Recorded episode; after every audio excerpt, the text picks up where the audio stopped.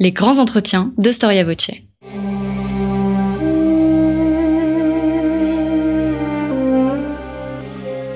Une émission de la rédaction de Storia Voce.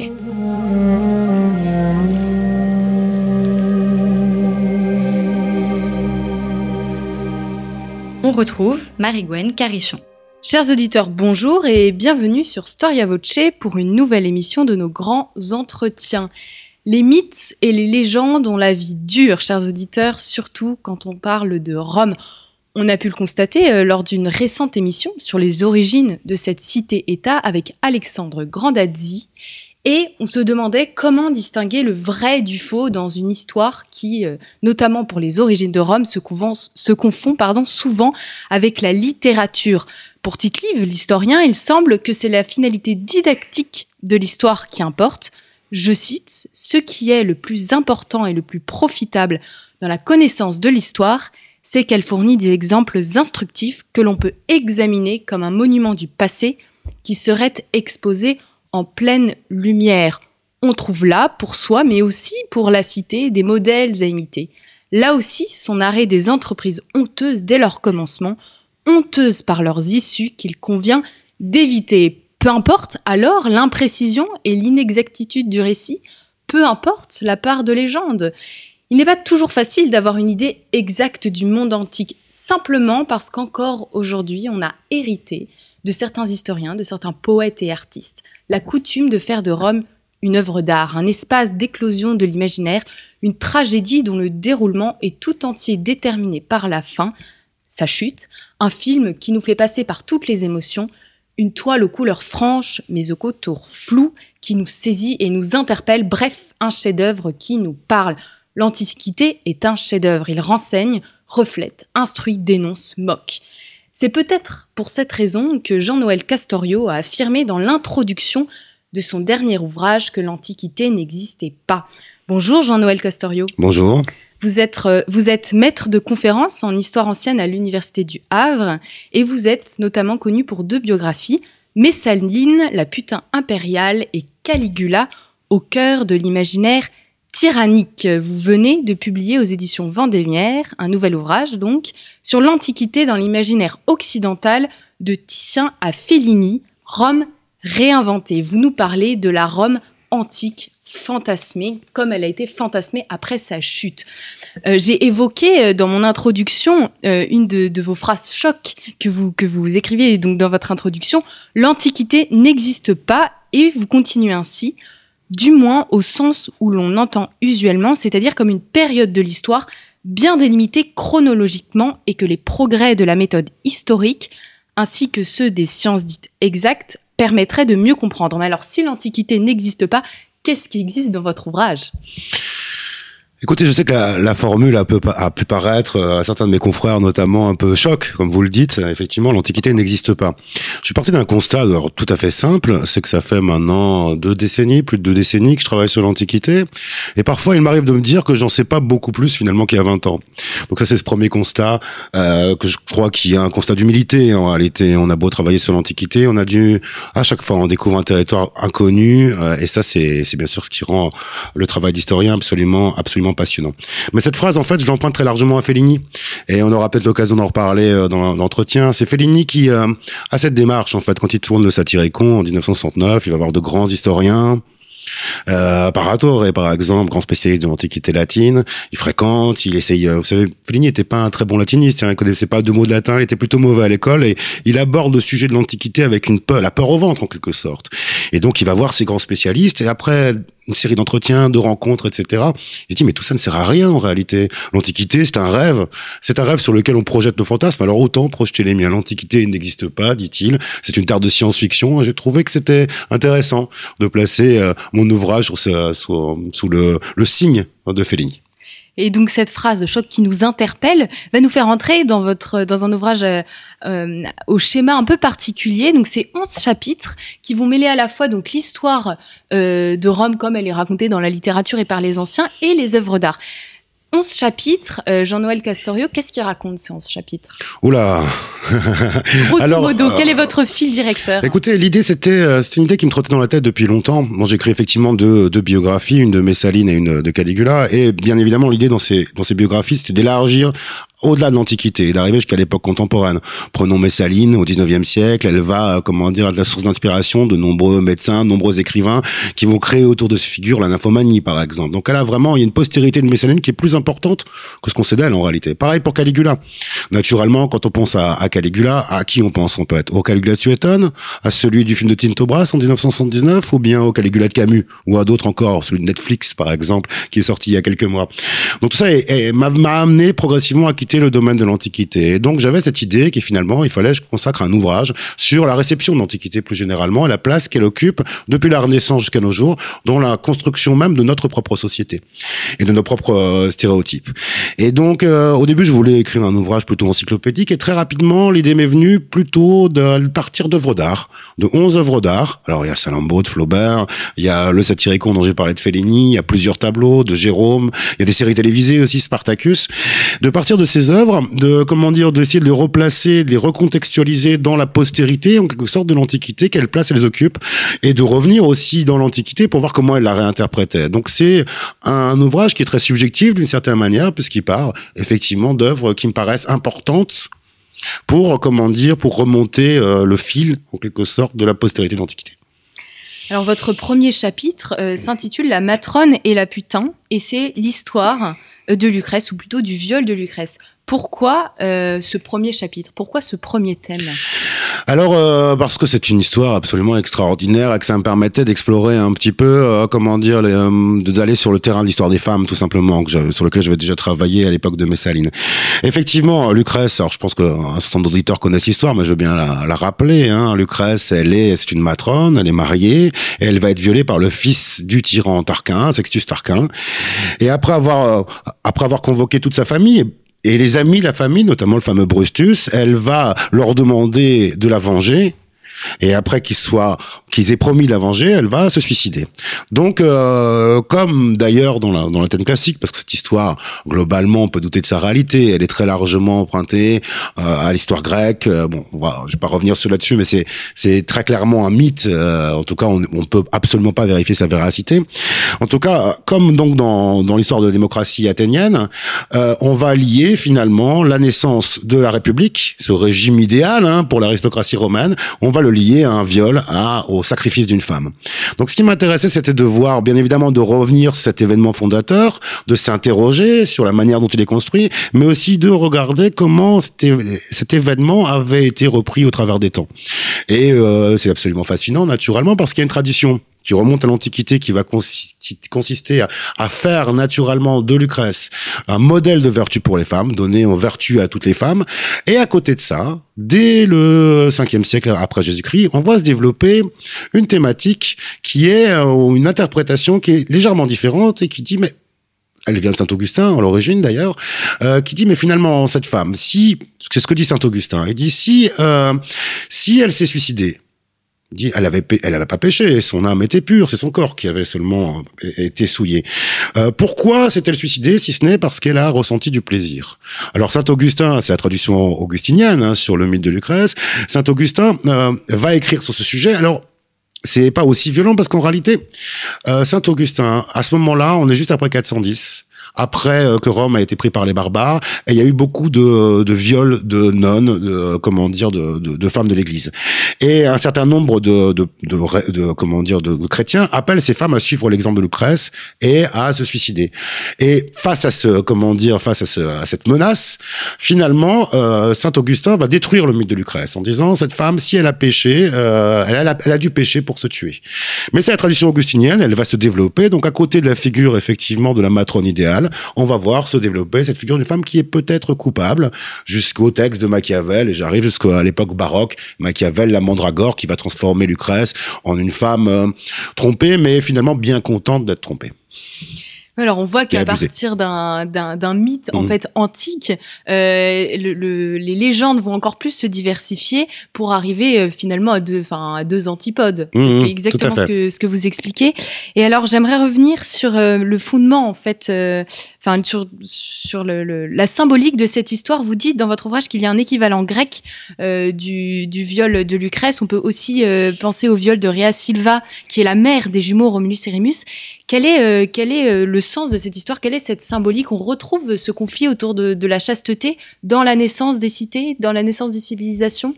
Oui, bien sûr. Alors euh, bon, c'est un terrain extrêmement mouvant. Hein. vous le savez bien, les, les, origines de Rome les mythes. Quand est-ce qu'ils ont été forgés? À quelle époque? Difficile à dire. Hein, on est sans doute à l'époque républicaine, médio-républicaine.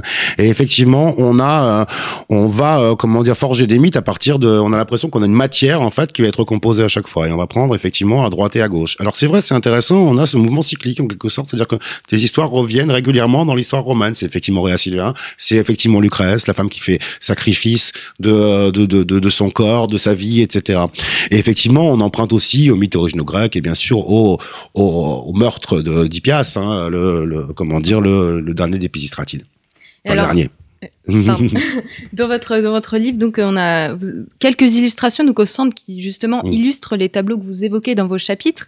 Et au sujet de la viole de Lucrèce, c'est le portrait de Lorenzo Lotto que vous, que vous nous présentez. Est-ce que vous pouvez nous dire quelques mots et nous dire à quelle Lucrèce, en fait, euh, ce tableau renvoie? Est-ce que ah, c'est la matrone ou la putain? Alors, c'est un tableau tout à fait fascinant, bah, aux deux, en réalité. Euh, c'est un tableau absolument fascinant parce qu'on y voit une femme, en fait, qui euh, est somptueusement habillée. Le tableau est attribué à Lorenzo Lotto, donc peintre vénitien, la mode vénitienne, et qui tient dans sa main ou désigne de sa main un petit papier sur lequel on voit Lucrèce, effectivement, et un petit mot qui fait directement référence à Lucrèce. On a longtemps pensé que c'était que c'était euh, qu'il s'agissait en réalité d'une jeune femme, une jeune vénitienne, qui euh, désignait en fait l'image de Lucrèce tout simplement pour mettre en avant sa propre chasteté et prendre comme référence absolue Lucrèce. on a cherché d'ailleurs des équivalents dans les dans les actes notariés pour retrouver une, une Lucrèce de l'époque. On en a retrouvé une effectivement dans la famille à laquelle a appartenu ce tableau, mais tardivement, au XVIIIe siècle. Mais à côté de ces traditions, donc, on a remarqué que, enfin certains, et ça remonte déjà au XIXe siècle, certains commentateurs, historiens là, ont remarqué que cette Lucrèce avait une manière de se tenir, la femme qui est représentée donc sur le tableau de Lorenzo Lotto, un peu particulière. Elle a des gestes un peu gaillards, comme on dit, c'est-à-dire elle est pas du tout représentée selon les critères de l'époque, avec une certaine solennité. Elle est représentée avec un mouvement qui paraît hum, assez étonnant hein, par rapport au, au, au canon de l'époque. Et par ailleurs, on a remarqué que sa robe était déchirée. Et de là, est née l'interprétation, en fait, en réalité. Et on a aussi, il faut que je l'ajoute, un, une copie du tableau sur lequel on avait écrit au verso pour, una grande puttana. Et donc l'idée finalement qu'en réalité cette femme était peut-être pas un modèle de chasteté, mais qu'elle était en réalité une courtisane, d'accord? Et on sait que l'arétin nous parle d'une courtisane qui portait le nom du Lucrèce. Donc il y a deux interprétations ici de ce tableau et c'est absolument fascinant. D'un côté le parangon de chasteté, de l'autre côté la putain, et on retrouve dans ce tableau finalement toute l'histoire et toute la postérité de Lucrèce. Alors, on, a, on a vu donc différentes interprétations de, l'histoire du viol de Lucrèce. Est-ce qu'on peut définir euh, dans le temps euh, des, des, visions communes de l'Antiquité? Parce que, par exemple, est-ce qu'au Moyen Âge, on a une vision de l'Antiquité euh, qu'on abandonne à la Renaissance, ou est-ce que finalement toutes, toutes les visions de, de de, de, pardon, de l'Antiquité coexistent et chacun y va un peu de son interprétation? Non, c'est alors tout est question de source, de temps, de rapport à l'Antiquité. Je rappelle que pour les hommes du Moyen Âge, ils ne vivent pas dans un temps différent d'Antiquité. Hein. Ils se fondent sur les temps bibliques. vous savez, hein, les, les, grands temps bibliques, les âges, etc. Et pour eux, les, hommes du Moyen Âge vivent dans l'attente de la parousie, c'est-à-dire de comment dire du jugement dernier. Or, euh, dans les prophéties euh, qui sont reprises de la Bible, etc., il est considéré que le dernier empire, c'est le dernier, l'empire romain. Donc il y a un sentiment de continuité qui est très fort chez les hommes du Moyen Âge. Hein. Le sentiment de rupture, il apparaît très tardivement au Moyen Âge et plutôt à la Renaissance. Donc là, on a un rapport à l'Antiquité complètement différent du nôtre et, très dur à comprendre pour nous. Il y a cette idée de continuité. Et on y reviendra peut-être. Hein. Euh, l'idée que l'Empire romain disparaît, c'est-à-dire qu'il chute, est une idée plutôt récente récente et surtout qui chute au 5e siècle. Je rappelle que Gibbon, au 18e siècle, qui écrit la grande histoire de l'Empire romain tardif, lui considère que l'Empire romain ne disparaît véritablement qu'en 1453, avec la prise de Constantinople. D'accord? Donc on a un rapport qui est vraiment différent et du coup, euh, voilà, si je peux répondre à votre question, naturellement, à la Renaissance, on va avoir un nouveau discours qui se développe et un nouveau rapport à l'Antiquité. Alors on connaît euh, aujourd'hui, donc euh, au XXIe siècle, on connaît surtout euh, l'Antiquité par le cinéma, évidemment qui a une culture qui a, qui, a, une place très importante dans, dans, dans nos vies. Et les premiers grands films sur l'Antiquité, c'est les péplums. Oui, alors euh, il faut rappeler que dès l'année qui suit euh, le la réalisation du premier film des frères euh, Lumière, on a un premier peplum qui dure une minute, c'est vrai, moins d'une minute 53 secondes. Et là, je renvoie au très bel ouvrage de mon de mon ami et collègue Claude Aziza, qui a publié récemment un dictionnaire du peplum, qui est un, un court tableau en réalité hein, de 50 secondes, qui est consacré à Néron, Néron en, en, en, Néron empoisonnant les esclaves. Et donc effectivement, ici, on a une tradition qui a commencé dès les origines du cinéma et qui perdure jusqu'à aujourd'hui. Et c'est vrai qu'on peut distinguer grand, plusieurs grands âges. Hein, le cinéma et l'Antiquité donc est présent dès les origines. Euh, L'Antiquité est présente dès les origines dans le cinéma. Méliès fait des films antiques, hein, un certain nombre. Louis Feuillade aussi, naturellement. Mais le grand âge d'or, c'est 19. Euh, ce premier âge d'or, c'est 1900, on va dire 1900, début des années 1910, avec Cabiria en 1914 jusqu'au milieu des années 20. Puis après, le public se lasse puis il y a le deuxième âge d'or qui va commencer dans les années 50 essentiellement, avec les grandes productions américaines et aussi bien sûr toutes les productions un peu plus cheap de Cinecittà. Et puis on a, euh, comment dire, au début des années 2000, on a eu un, un, revival entre guillemets avec Gladiator, qui est le film de Ridley Scott naturellement, qui est sorti en 2000 et qui a créé pendant la décennie, là, les 15 dernières, entre 2000 et 2015, on a eu un certain nombre de peplums qui ont été réalisés. Visiblement, ce troisième âge d'or, si on le considère, est en train de s'achever puisque on a beaucoup de films consacrés à l'Antiquité qui ont été annulés récemment et des projets qui ne se feront pas. C'est des films qui coûtent généralement extrêmement cher et euh, c'est un modèle économique un peu particulier qui suppose une bonne base financière. Si le public n'est pas au rendez-vous, le peplum disparaît. Il réapparaîtra sûrement encore. Alors pourquoi l'Antiquité fascine? Qu'est-ce qu'on souligne? Euh, c'est une question extrêmement compliquée. Pourquoi l'Antiquité fascine? Peut-être parce que euh, c'est un l'Antiquité, le Moyen Âge fascine. Enfin, l'histoire fascine. On est dans une société qui est pétrie d'histoire. Hein. Je pense que pour l'enseigner, euh, on voit bien. J'ai tous les ans des pléthores d'étudiants qui viennent uniquement par passion d'histoire. Donc, s'inscrire en première année, on voit que la référence à l'histoire a été dans une société qui doute, je crois, beaucoup aujourd'hui.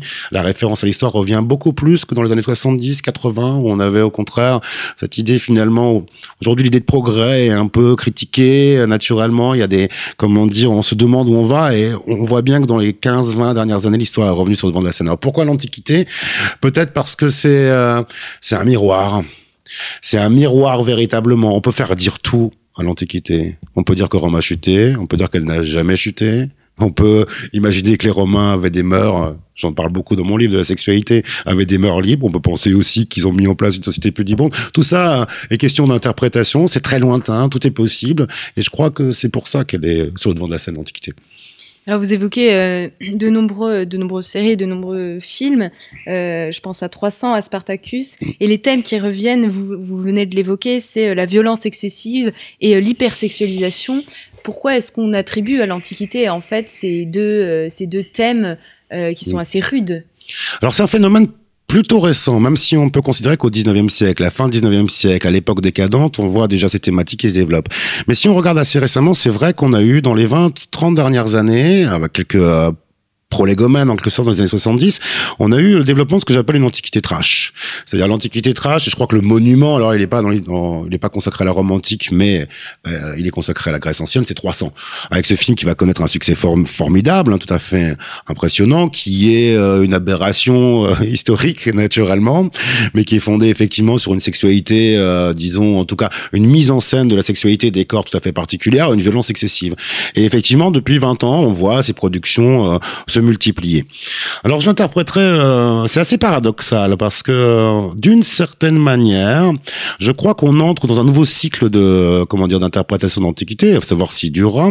C'est que l'antiquité depuis la Renaissance est toujours associée, bien évidemment, euh, au savoir, à la démocratie, à des valeurs positives.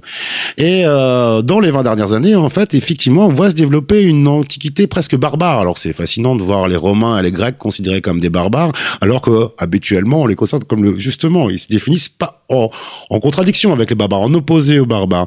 Et je crois que c'est largement lié euh, finalement à la, à la, disparition progressive des antiquités classiques. C'est-à-dire le fait que, bon, on lit plus, on fait beaucoup moins de, de grec et de latin, on s'intéresse beaucoup moins à l'antiquité, et tout d'un coup, on a, comment dire, une vision beaucoup plus noire qui va, qui va surgir, une vision qui est plus du tout celle qui dominait jusqu'à présent. Et je crois que ça traduit vraiment un éloignement de nos sociétés de l'antiquité, ce qu'elle a représenté pour l'instant, avec faut pas se le cacher, je suis pas un décliniste du tout, mais le, les, dernières années, on veut un recul de la culture classique partout, à l'école, etc., bien évidemment. Et donc ça, je pense que ça se ressent dans cette, cette antiquité finalement extrêmement sombre, très éloignée de celle qui a dominé pendant cinq siècles.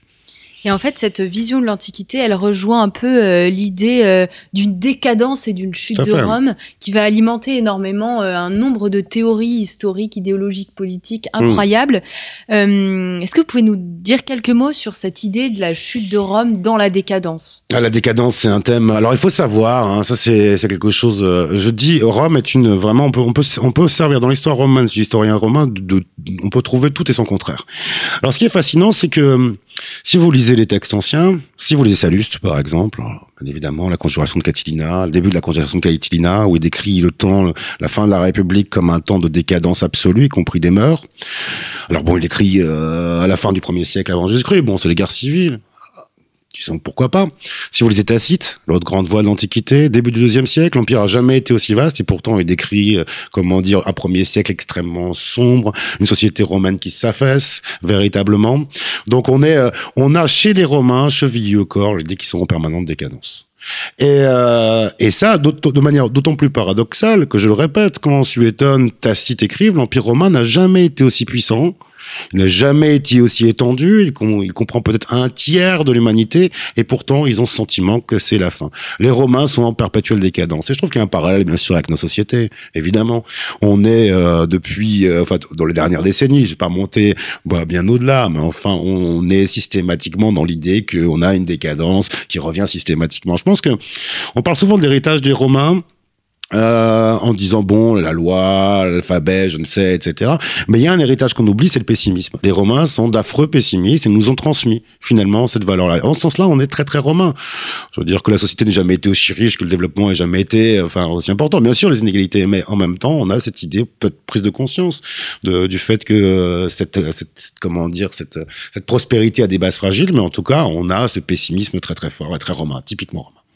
Alors cette idée de la décadence, elle a été euh, pensée en fait par les, mm. les, contemporains de la décadence mm. en question, mais également elle a été théorisée un peu plus tard, au XVIIIe siècle. Tout à fait. Alors c'est effectivement, ça c'est un vrai débat historiographique, c'est euh, l'idée de la décadence et de la chute de Rome. Hein.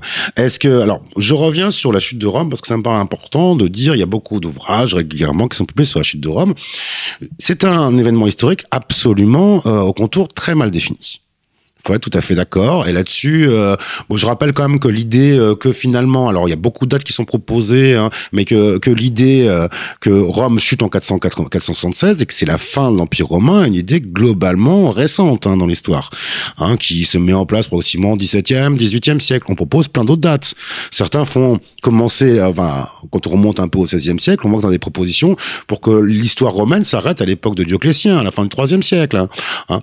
Donc c'est un phénomène euh, vraiment un, phénomène historique au contour très incertain, mais qui a alimenté effectivement cette idée hein, qui revient en permanence de l'idée qu'il y a une chute de Rome brutale et qu'il faut l'expliquer. Et là, euh, donc, euh, je ne crois pas qu'il y ait une chute de Rome aussi brutale que ce qu'on l'a dit, et je ne crois surtout pas qu'il y ait une explication qui soit unique naturellement. Et on voit bien hein, quand on étudie sur un siècle, un siècle et demi, les différentes interprétations de la décadence de Rome, qu'elles varient clairement en fonction du contexte. Je vais prendre quelques exemples. Nietzsche, dans l'Antéchrist, je crois que c'est 1883. Lui, il blâme les chrétiens. Il est chrétien, il les traite de vampires de l'Empire romain, il dit ce sont véritablement ceux qui, il a des phrases euh, absolument enfin, nichéennes hein, sur le sujet, en disant ils ont enlevé la vitalité de l'Empire, d'accord, et c'est eux qui l'ont tué. Dans les années 20, on a Otto qui est un, un grand historien, qui a des thèses racialistes forcément, pour lui, en fait, il y a une dégradation quasiment génétique des populations. On est dans le contexte de la montée du nazisme, naturellement, des théories génétiques. Dans les années, je pourrais en faire, euh, faire comme ça des dizaines, dans les années 60, grand historien de, de l'Antiquité tardive, c'est Henri René Marou, et lui est un chrétien, mais un chrétien social, ouvert, plutôt Vatican II. Et c'est cette idée finalement qui va développer dans un très beau petit livre qui s'appelle Décadence ou Décadence romane ou Antiquité tardive, dans lequel finalement il dit mais il n'y a pas de chute de l'empire, il y a une transformation. D'accord? Rien ne disparaît véritablement. Peter Brown, en Angleterre, fait le même travail à la même époque. Et puis dans les dernières années, on voit bien qu'il y a le, comment dire, le retour d'une des catastrophistes. Et je ne veux pas citer l'auteur, mais il y a un ouvrage qui a apparu récemment, qui a eu un certain succès, dans lequel qui se termine, qui est un gros volume publié aux belles lettres, qui se termine euh, par ce qui est l'auteur parle de l'adresse, enfin l'avertissement, excusez-moi, et il dit globalement que l'empire romain disparaît à cause d'immigration, de problèmes de comment dire, de, développement de la, la, de l'affaissement des mœurs du développement d'une sexualité. Pas, bon, vous voyez bien qu'on est dans un discours ici. On a, on projette ces fantasmes très clairement sur la chute de l'Empire romain. Et on pourrait faire exactement la même chose avec les livres qui paraissent très régulièrement et qui euh, reprennent sur la fin de la République. Alors là, il y en a eu encore un l'an dernier, il y en a un quasiment tous les deux ans pas avoir mauvais esprit, mais tout ça, ce n'est pas de l'histoire, c'est de l'interprétation, c'est des idées politiques qui sont plaquées. On peut, y adhérer, mais en tout cas, ce n'est naturellement pas une démarche scientifique. Et j'ai oublié aussi, parce que pour être complet, l'idée euh, que l'Empire romain épuise ses ressources, un épuisement écologique qui naît dans les années 70, au moment où on est la conscience écologique. Donc on voit que tout y passe. Il n'y a pas de vérité là-dessus, parce qu'il y a une pluralité de facteurs, et que rien n'est simple naturellement en fait, ce qui est fantastique, c'est que Rome, euh, l'imaginaire qu'on en a, euh, sert à la fois aux arts, donc les lettres, on a, on a évoqué une œuvre d'art tout à l'heure, et également au système idéologique et politique. Et alors, je pense à un personnage en particulier, parce qu'on là, on a, on a étudié, on vient de parler d'une période, Spartacus, qui été énormément euh, repris et, et, réinventé et reconstruit. Euh, pourquoi Spartacus? Alors, on risque, là encore, je vais dire que je dis beaucoup de mal de mes collègues, mais il y a beaucoup de biographies de Spartacus. Hein. J'aurais bien aimé en écrire une. Puis bon, ce livre m'a aussi un peu servi. À, je fais des chapitres assez longs à, écrire des ouvrages que j'aurais bien aimé écrire, mais bon, on n'écrit pas non plus 30 ou 40 dans une euh, dans une carrière d'historien. Donc je me suis je me suis dit bon, je vais faire un long chapitre sur Spartacus. Ça m'a passionné. Objectivement, on sait rien sur Spartacus, quasiment rien. Je vois qu'un certain nombre de collègues ont publié de gros ouvrages sur le personnage. Bon, globalement, il faut bien comprendre que les historiens antiques ont une vision de Spartacus qui est très largement idéalisée. Ils ont besoin, à mon sens, d'un personnage qui est mis en avant parce qu'ils ont du mal à comprendre qu'en réalité, une population servile est plus révoltée et, euh, comment dire, euh, se dresser face à Rome. Et il y a un besoin d'incarnation. Et on voit bien que le personnage de Spartacus, parmi d'autres chefs sans doute de cette révolte, est mis en avant et qu'on va lui donner des vertus euh, quasiment qui sont celles des Romains, en fait. On voit bien cette inversion. D'ailleurs, Spartacus devient romain en grec et là, il y a le texte de Plutarque qui nous dit, il, était trace, hein, donc absolument pas grec. Il nous dit c'était un presque grec, d'accord? Et on voit que Plutarque, qui est une de nos principales sources, s'amuse finalement à prendre Spartacus et à le poser à Crassus, parce que Spartacus c'est le grec et donc Plutarque est grec et il s'adresse au grec, et Crassus c'est le, le, romain, le méchant, etc. Tout ça est vraiment, comment dire, c'est un personnage qui historiquement n'a pas de réalité. Ou, il a une réalité naturellement, mais en tout cas dans le détail, on est mal à retrouver le personnage. Euh, les tentatives de reconstruction des batailles qui sont nombreuses ne, à mon avis, ne donne pas grand-chose parce que systématiquement, et notamment plus tard, met en avant la métisse du personnage, c'est-à-dire sa ruse. Spartacus est rusé, Crassus ne l'est pas, d'accord? Donc on voit ici bien sûr la métisse, c'est une valeur grecque par excellence, elle renvoie à Ulysse. En fait, il y a un lien direct entre la construction d'Ulysse et la construction de Spartacus et le personnage d'Ulysse. Bref, on est en terrain vraiment, euh, comment dire, extrêmement peu ferme quand on s'intéresse à Spartacus. Mais effectivement, c'est intéressant. Spartacus revient dans la dans la mémoire politique, intellectuelle, surtout à partir du XVIIIe siècle. Et alors il y a une pièce de euh, une pièce qui, qui, de Saurin, je crois, qui sort au début du XVIIIe siècle. C'est la, la première euh, qui est faite, mais surtout on a gardé une phrase de Voltaire qui dit Voltaire qui a beaucoup aimé cette pièce. Il dit la seule guerre juste finalement, peut-être la seule guerre juste dans l'histoire, c'est celle de Spartacus. Et effectivement, euh, Spartacus va devenir le héros du progressisme naturellement, de la gauche, de la grosse ouvrière. Marx n'écrit pas directement sur Spartacus, il apparaît que deux fois dans les écrits de Marx et de manière très indirecte la deuxième fois puisque euh, on sait qu'ils ont pratiqué ce jeu qui consistait le soir euh, à, questionner les gens quel est votre auteur préféré un peu le questionnaire de Proust.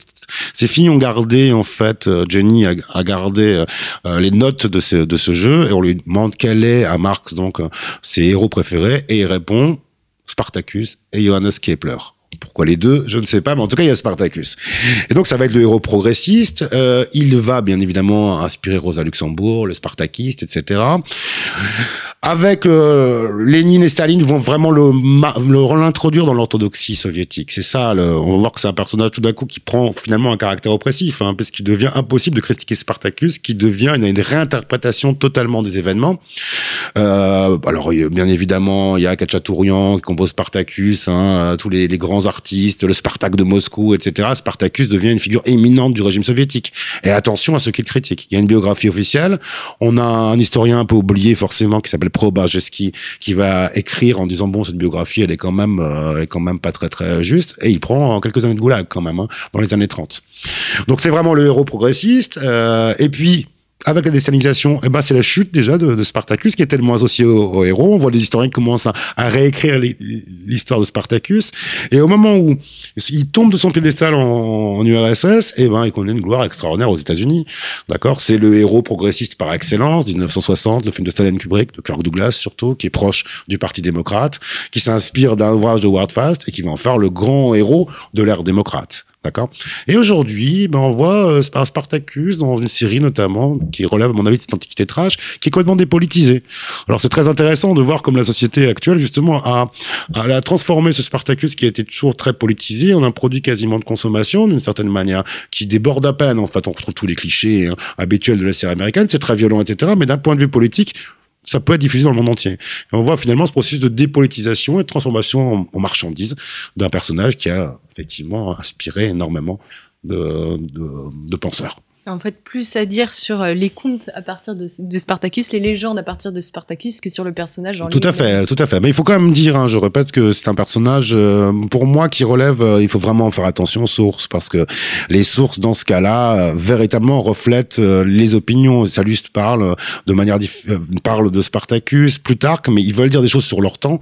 Et ce personnage, est, qui à mon avis est très largement une construction, soutient leurs propos sur leur époque. Alors attention, il faut faire très attention.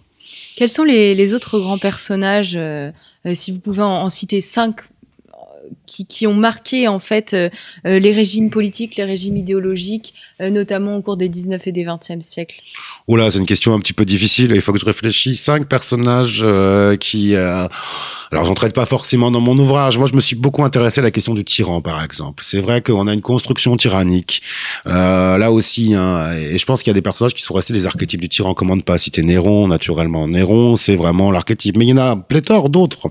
J'ai écrit une biographie sur Caligula.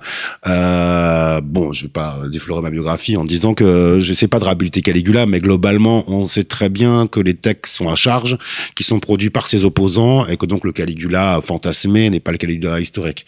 Et d'ailleurs, c'est très très difficile de retrouver le Caligula historique derrière ces, couches de, ragots. Hein, c'est extrêmement difficile.